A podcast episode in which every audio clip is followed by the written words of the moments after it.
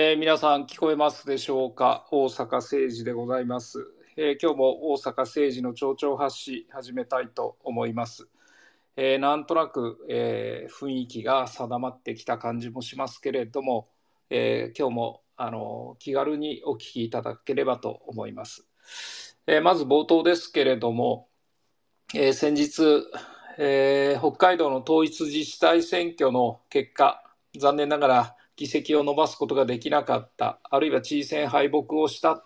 まあ、こういう責任をあの私自身重く受け止めております。その責任を重く受け止めた結果、まあ、同連代表を辞任するということを表明いたしました。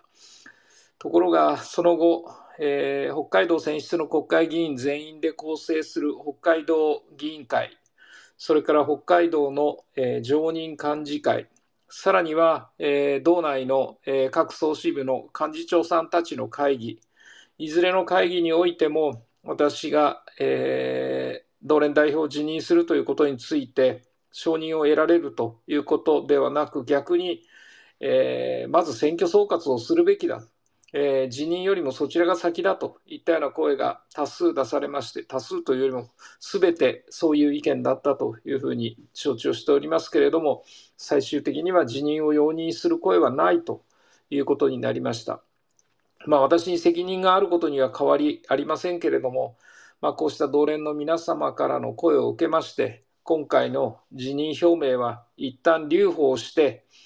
えー来月までの代表任期を務める中で、選挙の総括を確実に実施したいと考えているところです。まあ、従いまして、えーとにかく選挙総括に全力を尽くすということになりましたので、あのーまあ、同連の方、道内の方、これを聞いている方は少ないかもしれませんけれども、あのご報告させていただきます。さて、今日はまた、えー自然写真雑誌ファウラ、ファウラに、えー昔書いた文章ですけれども、それを皆さんにご紹介をさせていただきます。今日は2004年の12月、えーもう19年も前のことになるんですね。2004年の12月に書いた「たぬき」という文章です。これをちょっとご紹介させていただきます。私の実家は酒やタバコ、食料品を食料品や日用雑貨を扱う商売をしていた。昔風だとよろず屋だし、今風だとコンビニの機能を持った田舎の店だ。最近ではほとんど聞かれなくなった言葉だが、御用機器による配達も小さな大阪商店の売りの一つだった。配達は私にとっては厄介なものだ。ちょっとでも暇そうにしていれば即配達を命ぜられる。子供時代は家にいる限りは基本的に暇なわけだから常時配達体制だった。それが嫌で仕方がなかった。40年近くも前のことになる。遠く離れた農家の玄関内にタヌキの小さな檻があった。初めてその家を訪れた時、それがタヌキだとは気がつかない。犬でも猫でもない。もちろん、ウサギやキツネではない。不思議そうに檻を見眺める私に、タヌキだよ、タヌキ。臭いだろう。と、その家の親父が声をかける。どんな家でも家には独特の匂いがある。玄関に入った途端に、その家特有の匂いが鼻から脳の奥に伝わる。その狸の家にも独特の匂いがあった。改めて、臭いだろう？と言われてみると、確かに臭い。家の持つ匂いとは別の、へのようでもあるが、行くの、へのようでもあるが、例えようのない匂いだ。狸は寝たふりをするとか、ポンポコと腹を叩くとか、漫画チックなイメージが強い。事実、その狸にも、もちろん漫画と同じではないが、どことなくユーモラスユーモラスな雰囲気があった。以来、その農家への配達に行くのが楽しみになった。配達を命ぜられても、ああ、あの狸の家ね、と腰が軽くなった。周囲を野山に囲まれたニセコで生まれ育った私だが、それほど多くの野生哺乳動物を見て育ったわけではない。ウサギやリスを見ることはあったが、タヌキに対面したのはその時が初めてだ。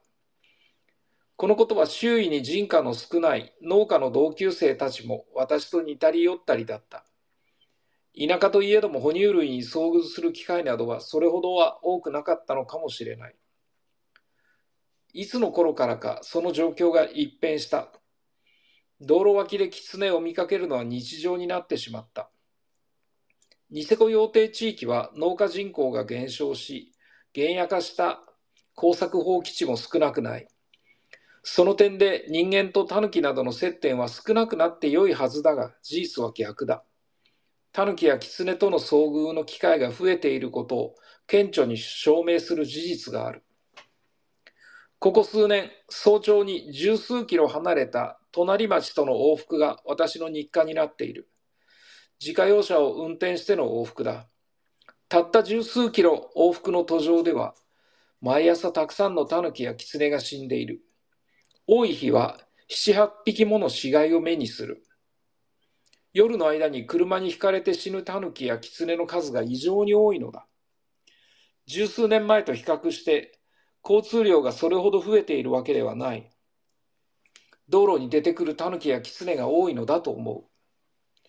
農地の原野化が進む反面、タヌキやキツネと人間との接点が増えている。人里に食料があることを獣たちが知っているのだろうか。それとも我々人間が自然に対して過度の関わりを持つようになっていることが理由なのだろうか。その科学的根拠や理由はわからないが、確実に何かが変化している。ニセコという小さな地域に長く暮らし、また毎日同じ活動をしていると、変わるもの変わらないものがよく見える。この定点観測の事実が伝えるメッセージを私たちは真摯に受け止めなければいけない。変化はタヌキやキツネだけではない。タヌキやキツネの死骸があるとカラスが群がってくる。カラスたちによって死骸は無残にも切り刻まれてしまう。これが当たり前の光景だった。ところが近年、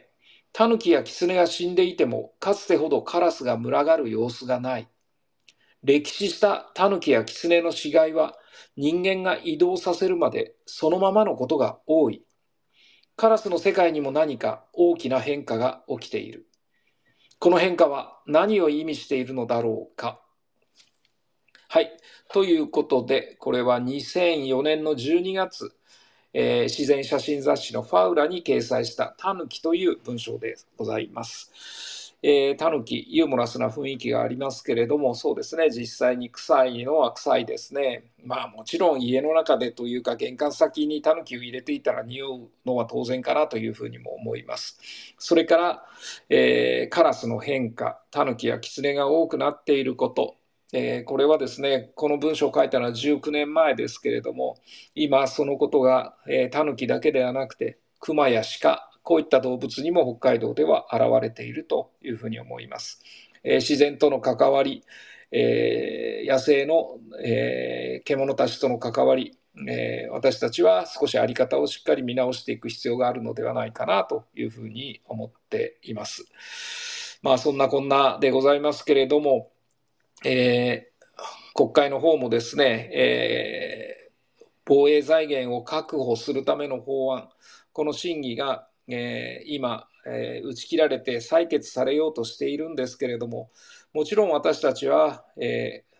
必要な防衛力、これをしっかり、え整備、保持するということは重要だと思っております。加えて、え1円たりとも防衛予算を増やしてはならないという、そういう立場ではありません。